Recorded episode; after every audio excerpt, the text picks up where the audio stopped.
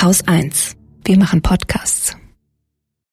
Vulva ist wie so ein abgetrennter Körperteil. Das gehört nicht dazu. Über alles andere wird geredet, aber Vulva, psch, nee, nee. Mm -mm.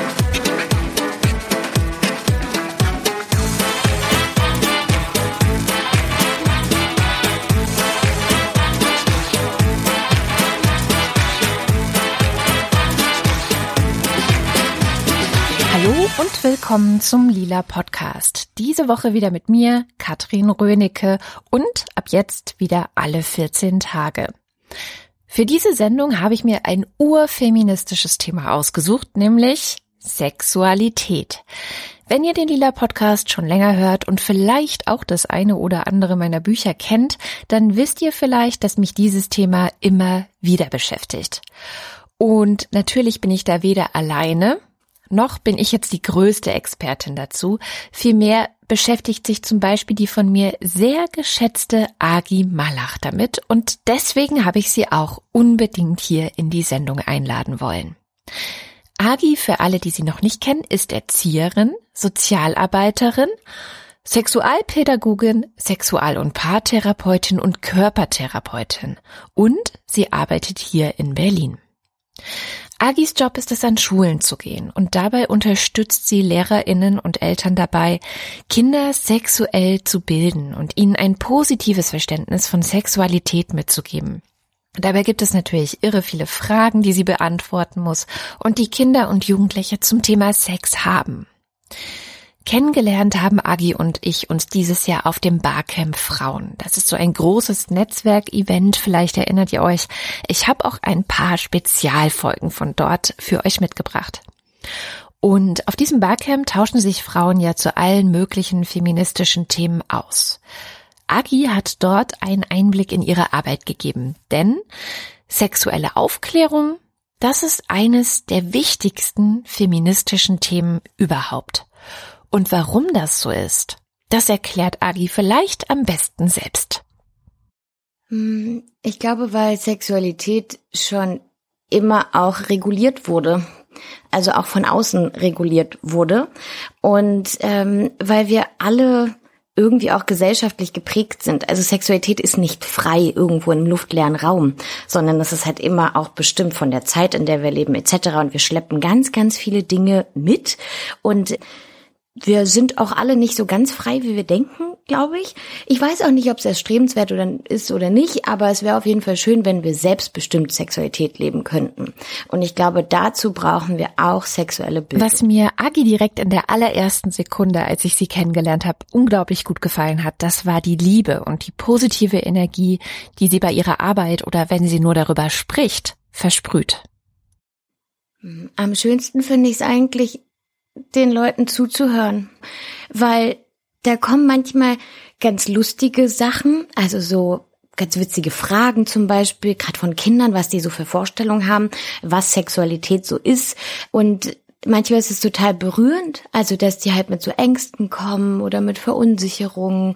Ähm, manchmal bin ich total empowered, also gerade wenn so junge Menschen vor mir sitzen und die so voll emanzipiert sind und irgendwie so kämpferisch und so denke ich so, ja, voll gut, so, oh, und dann will ich auch einfach diesen Job immer weitermachen und mir denken, toll, das, das hat irgendwie auch einen Sinn oder das ist auch etwas, was ich spüre, dass ich das Gefühl habe, die meisten sind total dankbar, dass es mal einen Raum gibt, wo gefragt werden kann, wo gesprochen werden kann. Und vor allem geht's mir ums Zuhören und ins Gespräch mhm. kommen. Ist es denn tatsächlich immer noch ein Problem heutzutage, dass Jugendliche sich schwer tun, Dinge zu fragen, Dinge zu besprechen? Ja, ja.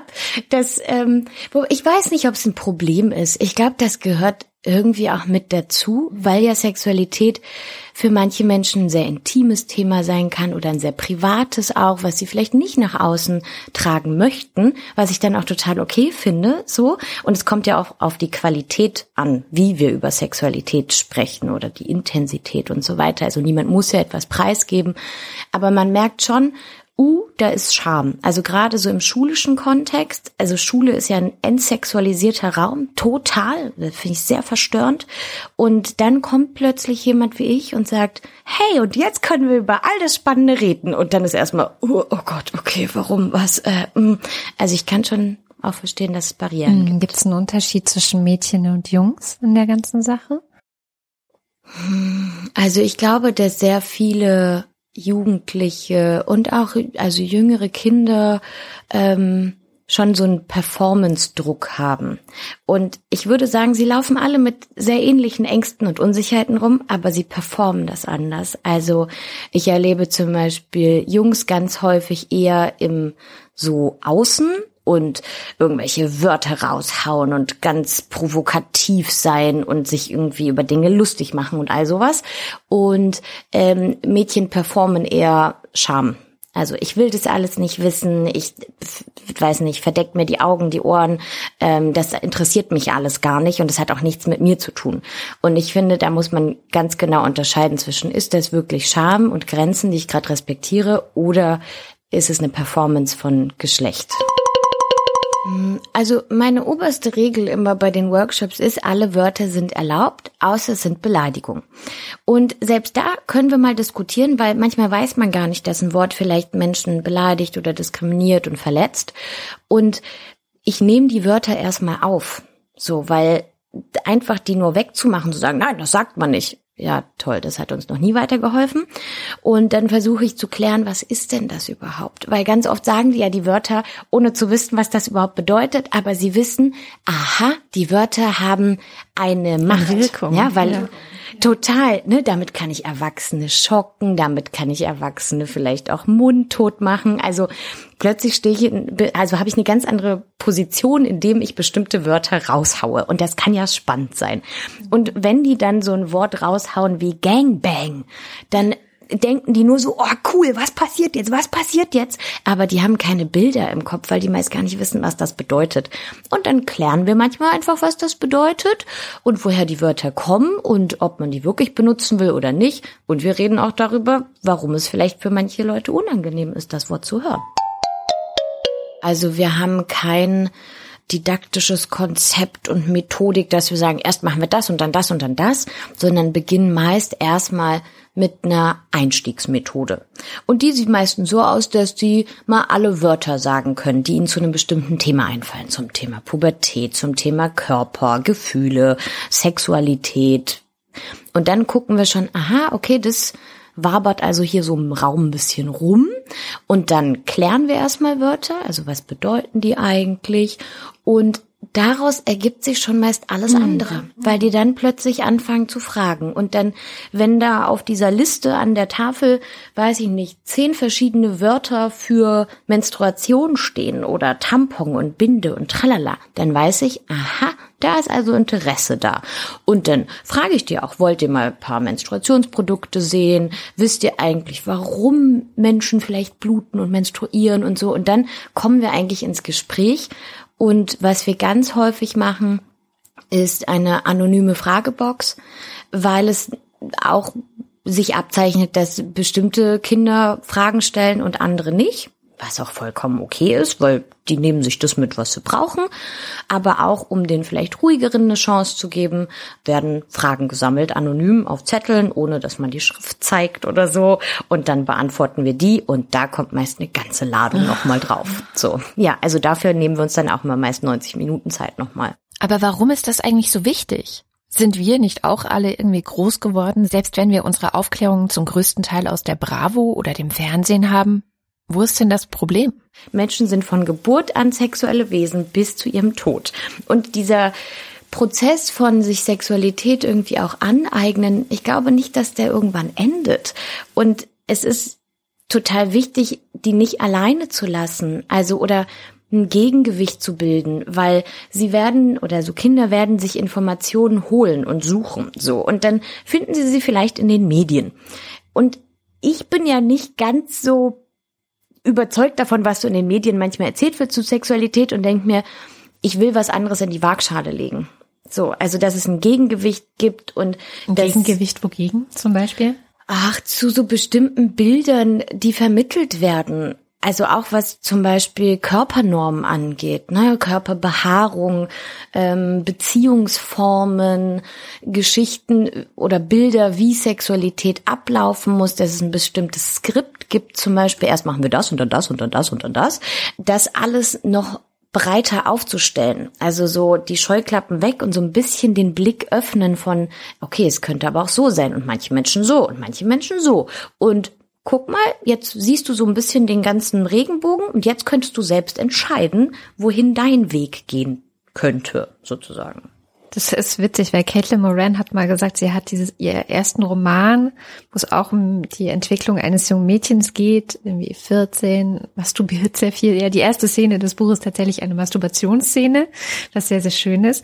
Und sie hat in einem, irgendeinem Interview mal gesagt, sie wollte für ihre eigene Tochter eine Art Antidot zu Fifty Shades of Grey mhm. schreiben. Ja. Und ich finde auch, wir Erwachsenen sind an dem Punkt auch gefragt, das, was Kinder quasi unbewusst auch mitkriegen durch Medien oder auch weil sie irgendwie Zugang zu Pornografie haben oder so, das auch einzusortieren. Also ihnen dabei zu helfen, Dinge, die sie in der Umwelt wahrgenommen haben, das irgendwie einzusortieren und zu ordnen quasi und ihnen da Hilfestellung zu geben. Müssten die Medien auch noch ein bisschen stärker die Verantwortung übernehmen? Also ich, mir ist zum Beispiel mal aufgefallen, wenn man jetzt versucht, also es gibt ja diverse Bildungsangebote von Medienhäusern, die über alles Mögliche berichten. Also es gibt den Kinderspiegel, bei Zeit heißt es, glaube ich, Leo, es gibt Geolino, es gibt alle möglichen Sachen. Und ich glaube, nirgends ist das Thema Sexualität dabei. Ich finde es erstaunlich. Also es ist so komplett totgeschwiegen. Ja, ich glaube, also ich versuche auch immer wieder zu suchen, ne, also auch um Eltern was an die Hand zu geben oder halt auch den SchülerInnen was an die Hand zu geben. Und ähm, ich finde da auch nicht so richtig was Gutes, muss ich sagen. Und ich frage dann natürlich auch immer die Kinder und Jugendlichen und denke so, okay, aber wo informiert ihr euch? Was guckt ihr? Wo? Also, ne, weil vielleicht wissen die das besser als ich. Das ist auch meist sehr mau und ähm, wenn, dann ist es YouTube. Also, dass sie einfach dort bestimmte Wörter suchen und sich versuchen zu informieren. Auch Instagram ist mittlerweile da irgendwie echt hoch im Kurs bei denen. Und was aber auch eine Gefahr birgt, ist halt das äh, Suchen im Internet mit Suchmaschinen. Also, weil Kinder stoßen ja auch manchmal auf Dinge, die sie gar nicht sehen wollen. Gib mal Möpse ein. Da findest du nicht so viele Hundebilder, ja? sondern eher andere Körperteile. Und das heißt, die sehen auch manchmal was, was die gar nicht sehen wollten, weil eigentlich wollten sie kleine Hundebabys sehen. Hm? Und zwar also mhm. Mops-Hundebabys.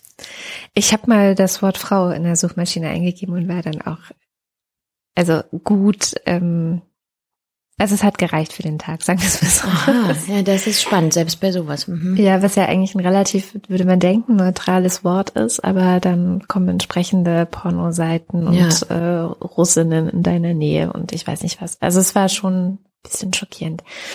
Deswegen, ja, genau. Ich, äh, Twitter hat neulich jemand gefragt, Kind ist irgendwie elf, interessiert sich wahnsinnig für das eine Thema. Und aber wo findet man denn eigentlich was? Ich habe dann an Marlene Henning, glaube ich, empfohlen, dieses Buch. Was habe ich denn noch empfohlen? Weiß ich schon gar nicht mehr. Was empfiehlst du? ich habe so eine ganze ganze Liste von Büchern. Es kommt ja immer sehr auf das Alter drauf mhm, an. Genau.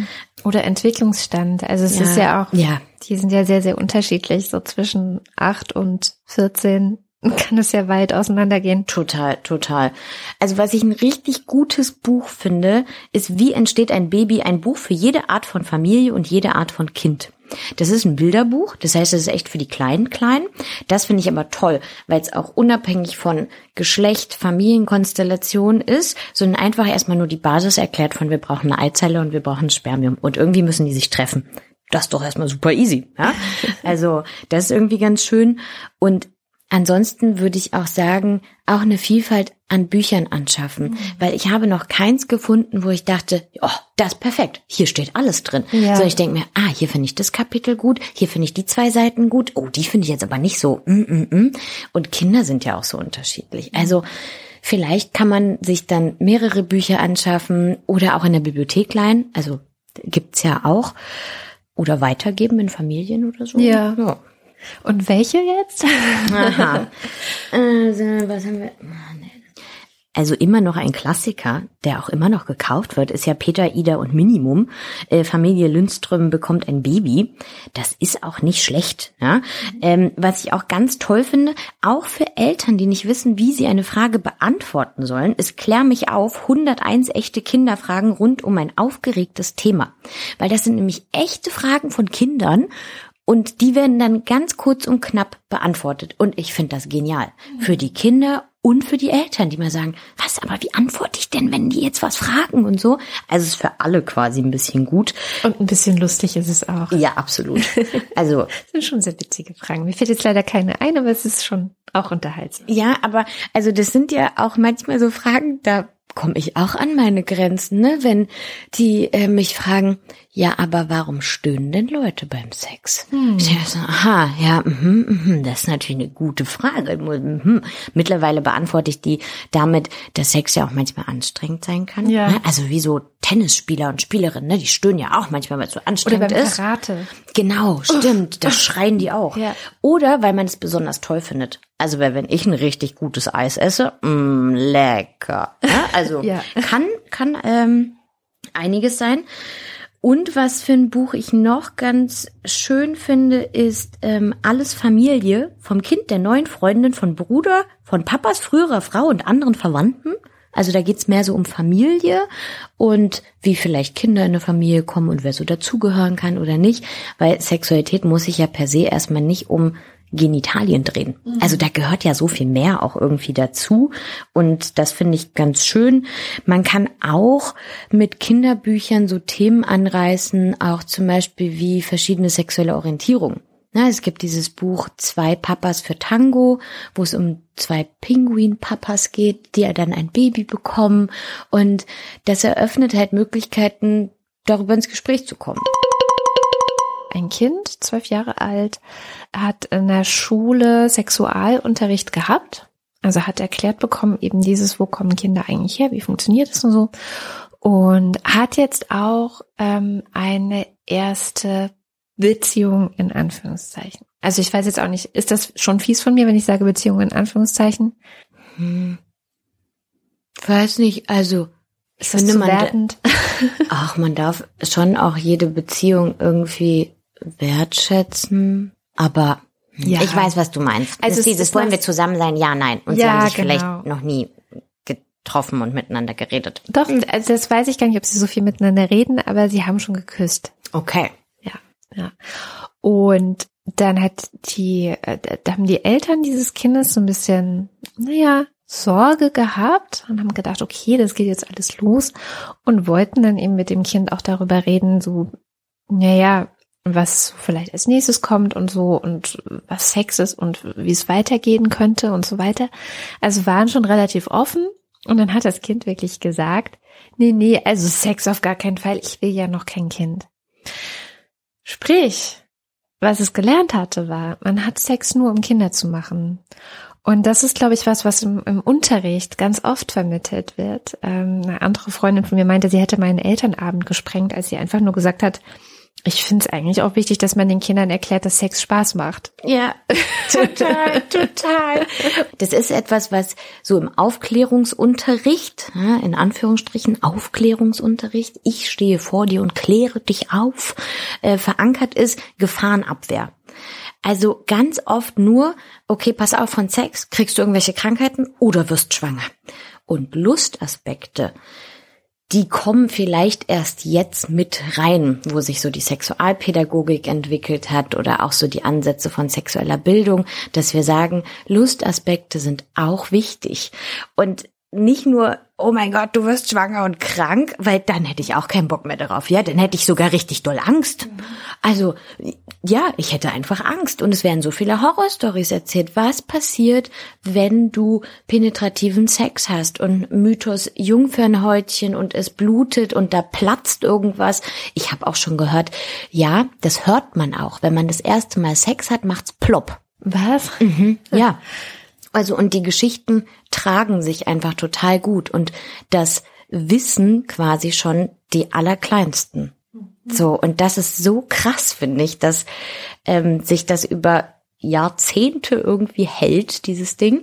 Und Lustaspekte machen Erwachsenen aber Angst weil sie dann gleich irgendwie auch an ihre eigene Sexualität denken, an quasi gelebte Sexualität im Sinne von irgendwas mit Genitalien zu tun und so. Aber dass Lust auch erstmal bedeuten kann, lustvolle Momente. Und lustvolle Momente kann ich mit mir haben, die kann ich mit anderen haben, die kann ich auch dabei haben, wenn ich tolles Eis esse oder Pizza. Also mich erstmal gut fühlen und lustvoll fühlen muss nichts mit ja, weiß nicht, Erotik und Genitalien zu tun haben. In ihrer Arbeit mit Kindern und Jugendlichen geht es bei Agi vor allem auch darum, Unsicherheiten zu begegnen und Ängste zu nehmen.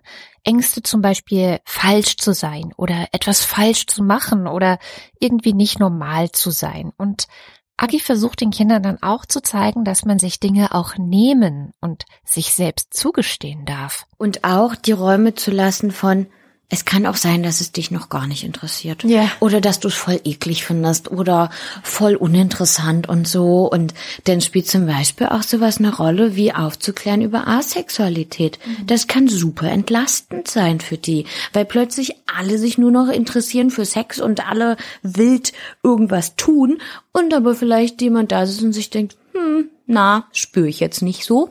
Und dann ist das ja ganz toll zu wissen, ah ja, okay, das ist auch völlig okay, wenn ich so fühle. Also ganz viel Raum zu lassen für Vielfalt. Ja, für Vielfalt und auch um Dinge zu entdecken, so. Ja, und dass sie ein Recht drauf haben. Und auch ein Recht zu sagen, nein. Denkst du, es funktioniert? Also ich, ähm, ich glaube, ich habe oder ich musste mich sehr viel auch damit beschäftigen, was ist eigentlich mein Ziel und was kann ich erreichen und was nicht. Und es gab Phasen, da war ich hm, sehr unglücklich und dachte, oh Mann, ich würde so viel gerne mehr tun und überhaupt und ich brauche viel mehr Zeit und Ressourcen und überhaupt und ähm, jetzt ist ganz oft mein oberstes Ziel, eine Atmosphäre zu schaffen, in denen sie merken, ich kann mit Menschen darüber reden. Und das wenigstens einmal vielleicht zu erleben, zu sagen, da gibt es jemanden, der hört mir zu, der nimmt mich ernst und der beantwortet mir alle Fragen, so, auch altersgerecht und lässt mich aber dann auch wieder in Ruhe, so, wenn ich das nicht mehr will. Das ist erstmal mein Ziel, eine Atmosphäre zu schaffen von irgendwie Offenheit und von Transparenz.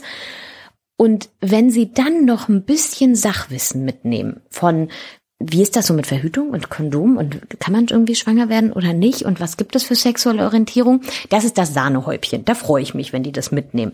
Aber erstmal nur die Atmosphäre, das Gefühl, was sie so haben, das ist mein oberstes Ziel. Und was spannend ist, manchmal ist es mir auch schon passiert, dass Kinder mich in der U-Bahn erkannt haben und gesagt haben, Sie sind doch die Frau, die über Sex geredet hat. und, also ist ein bisschen lustig natürlich in äh, öffentlichen Verkehrsmitteln. Und die meisten waren dann immer sehr positiv ähm, erfreut und waren so, das war richtig toll, das hat voll Spaß gemacht und so. Und ich war jetzt auch einmal an der Schule, wo ich vor zwei Jahren war. Und die haben sich teilweise wortgenau gemerkt, was ich gesagt habe Krass. und waren so, ja, Sex muss nämlich nicht nur sein, dass man irgendwo irgendwas reinsteckt und ich dachte so, äh, das hast du dir gemerkt? Oh. Hm, ja, das hast du genauso gesagt. Ich dachte, cool. Also es gibt auch manchmal die guten Erfahrungen. Ach toll. Ja, ich kann mir vorstellen, dass du auf jeden Fall in guter Erinnerung bleibst, wenn du da so in so einer Klasse bist und in so eine Klasse kommst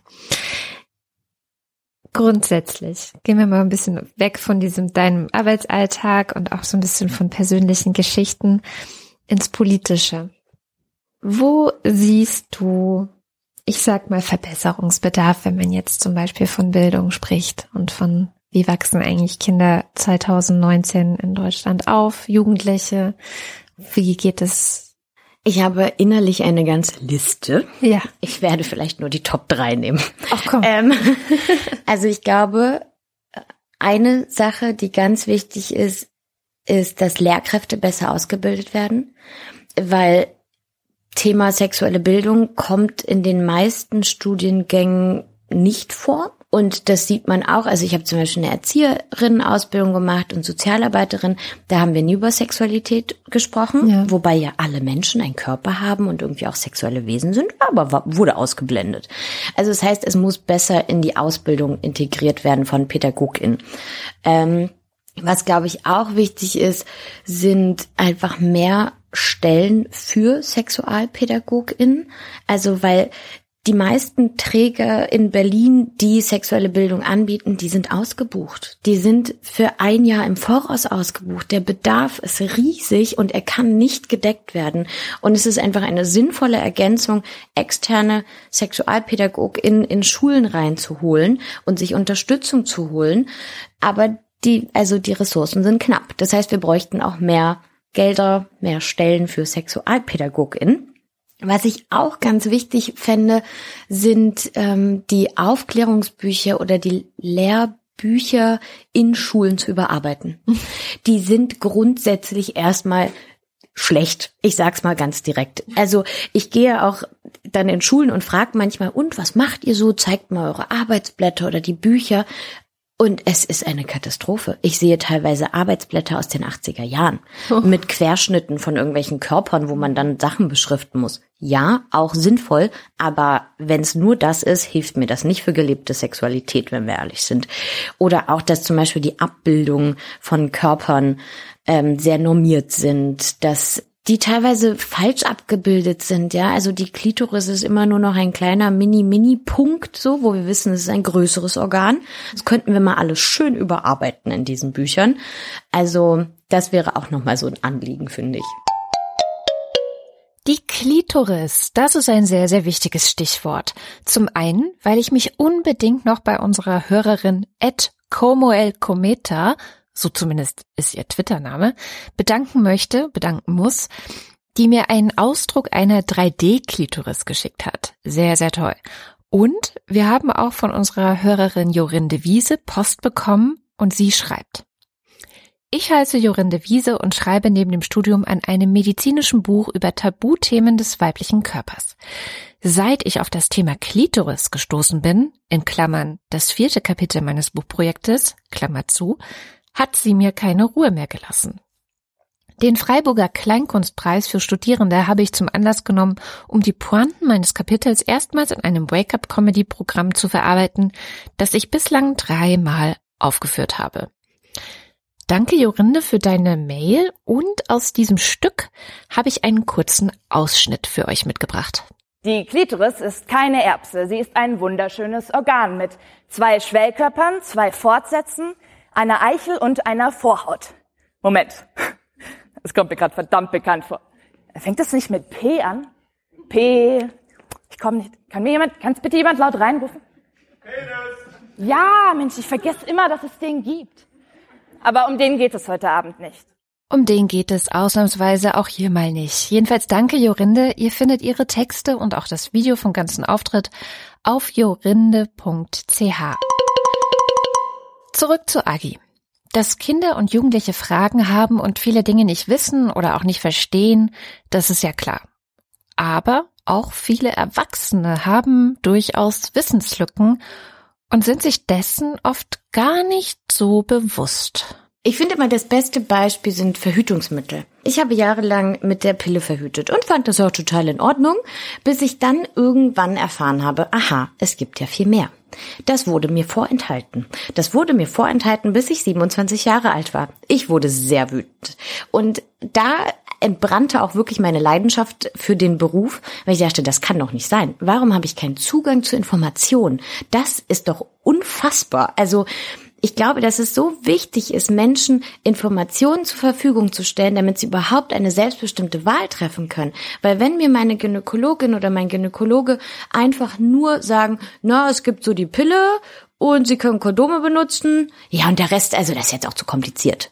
So, dann weiß ich doch gar nicht, was es für eine Bandbreite gibt. Und ich glaube, an dem Punkt ist das auch total wichtig für erwachsene Personen. So, also was gibt es für Menstruationsprodukte? Was gibt es eine Vielfalt von Verhütungsmitteln, auch nicht hormonellen Verhütungsmitteln zum Beispiel?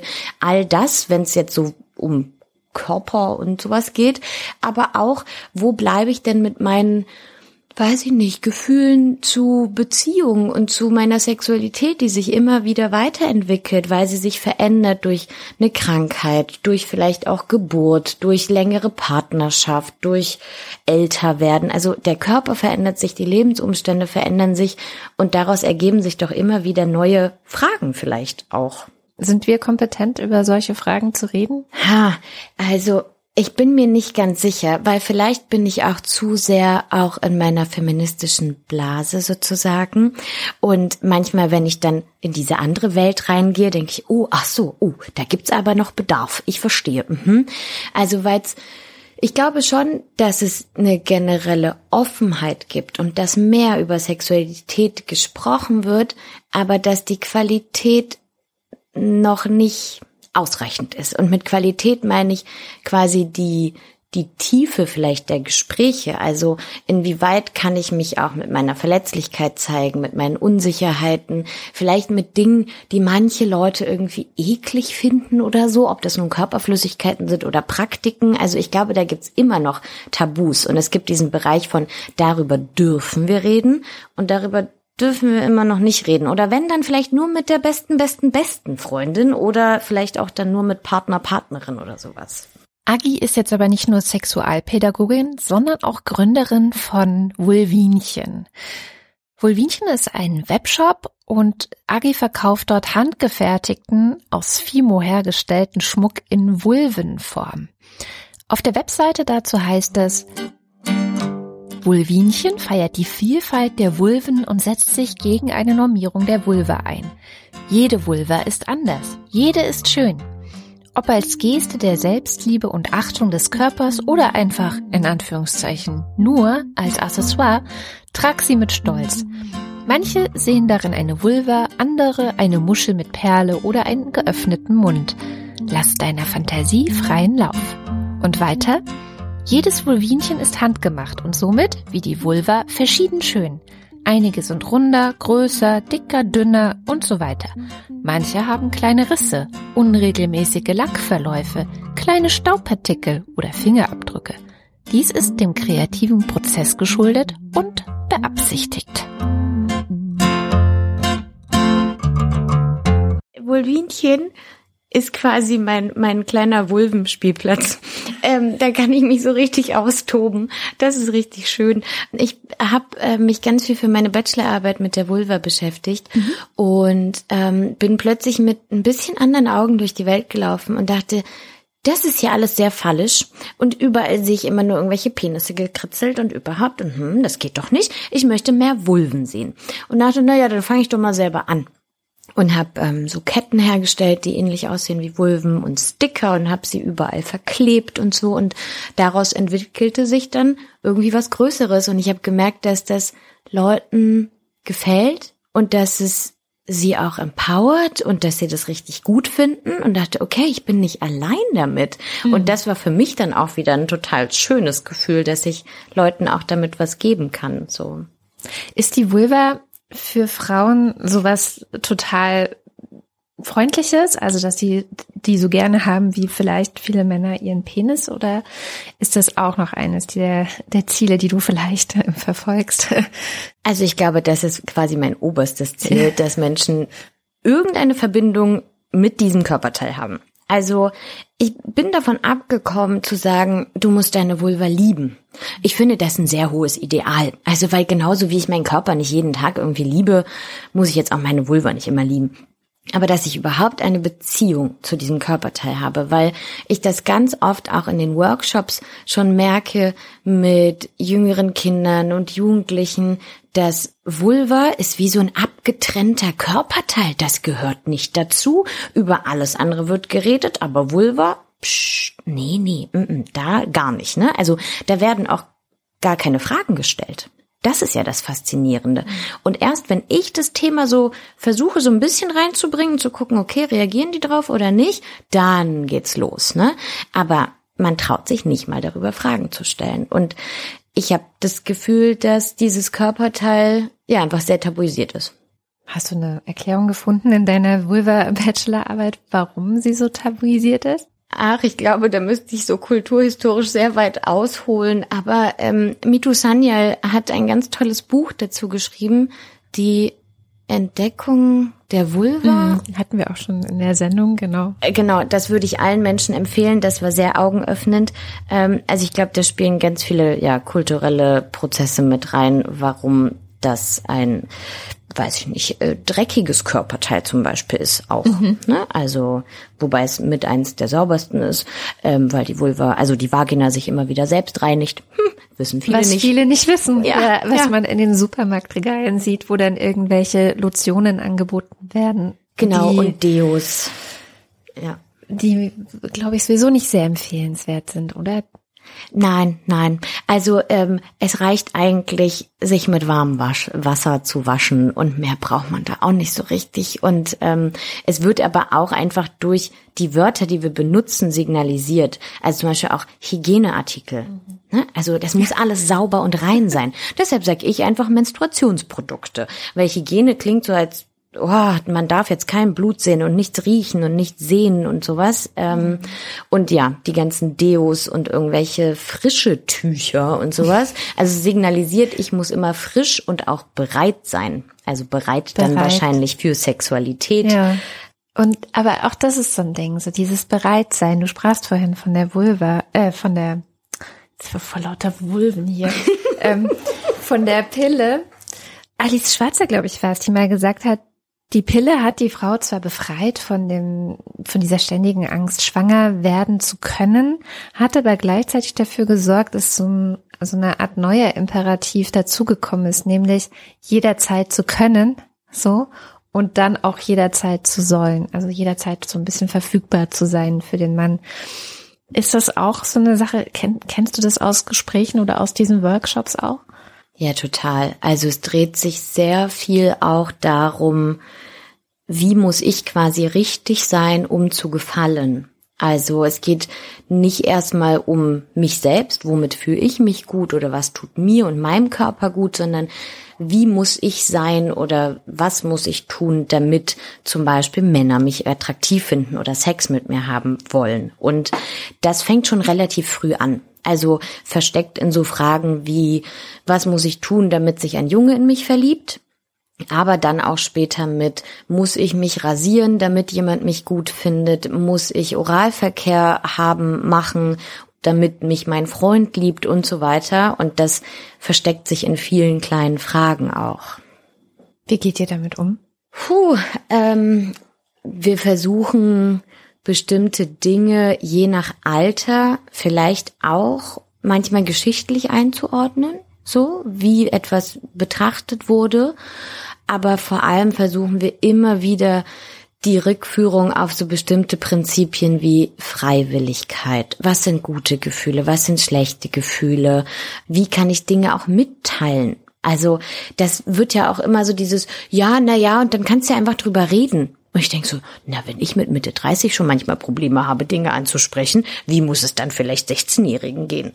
Und das ist gar nicht so einfach und das muss man üben. Das ist wie eine neue Sprache zu erlernen. Also über Sexualität zu reden, wenn man das nicht aus Kindheit und Jugend schon gewohnt ist, ist wie eine neue Sprache.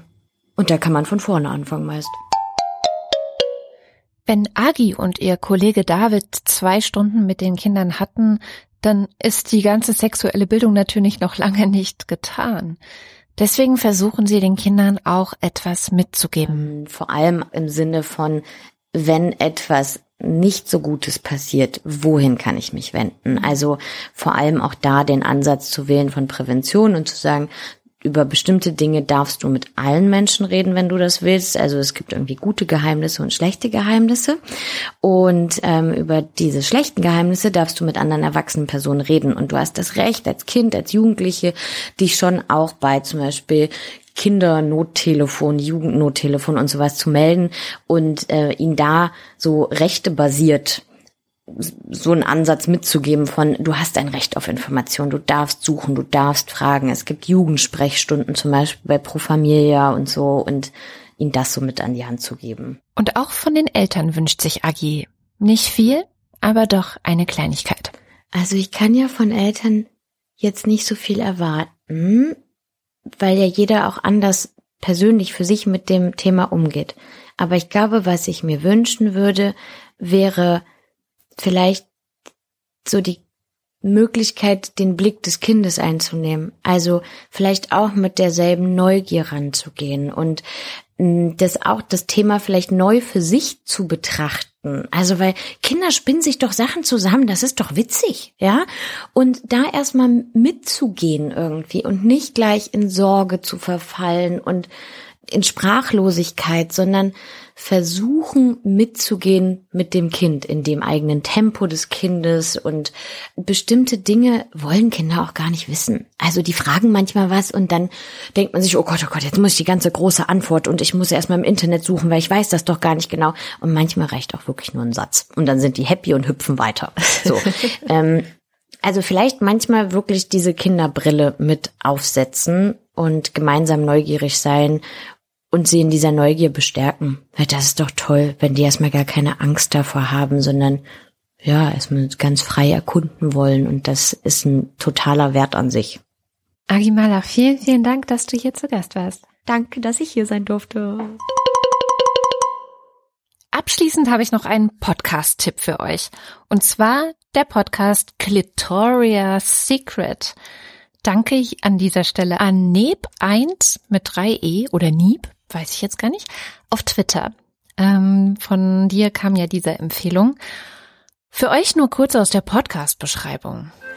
Der Podcast soll über medizinische Themen aufklären, welche im Internet oder bei Fachärzten leider oft zu kurz kommen. Hinter Clitoria's Secrets stehen Katrin und Ronja. Katrin ist Ronjas Freundin und Gynäkologin. Und wieso sollten nicht auch Leute von ihrem Wissen profitieren, die keine Frauenärztin zur Freundin haben? In jeder Folge sprechen beide über ein mehr oder weniger anatomisches Thema. Da muss es natürlich erst um die weiblichen und männlichen Geschlechtsorgane gehen, dann aber auch um Brüste, Sex in der Schwangerschaft oder um den weiblichen Zyklus, der für viele immer noch ein Rätsel ist.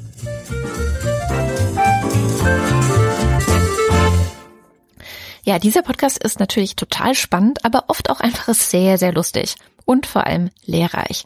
Da geht es um Scheidenflüssigkeiten, da geht es um das Riffraff der Penismasturbation. Es gibt explizite Leck- und Fingeranleitungen, also sehr, sehr viele spannende Themen, die ihr bestimmt auch gerne mal etwas detaillierter betrachten wollt. Ja, dabei helfen euch eben Katrin und Ronja. Eine Hörempfehlung von meiner Seite. Und das war's auch schon vom Lila Podcast. Ich bin Katrin Rönecke und ich freue mich, wenn ihr in zwei Wochen wieder einschaltet. Und wie immer der Hinweis, wenn euch der Lila Podcast gefällt, dann erzählt doch gern anderen davon. Empfehlt uns in den sozialen Medien, gebt uns einen Retweet, gebt uns einen Like, folgt uns auf Instagram oder Twitter. Wir heißen auf beiden Plattformen at Lila Podcast in einem Wort. Und werden wir auf Twitter spannende Artikel von FeministInnen aus der ganzen Welt empfehlen, findet ihr bei Instagram unsere persönlichen Buchtipps. Und wenn ihr den Lila Podcast finanziell unterstützen wollt, dann schaut mal vorbei auf lila-podcast.de slash unterstützen mit UE.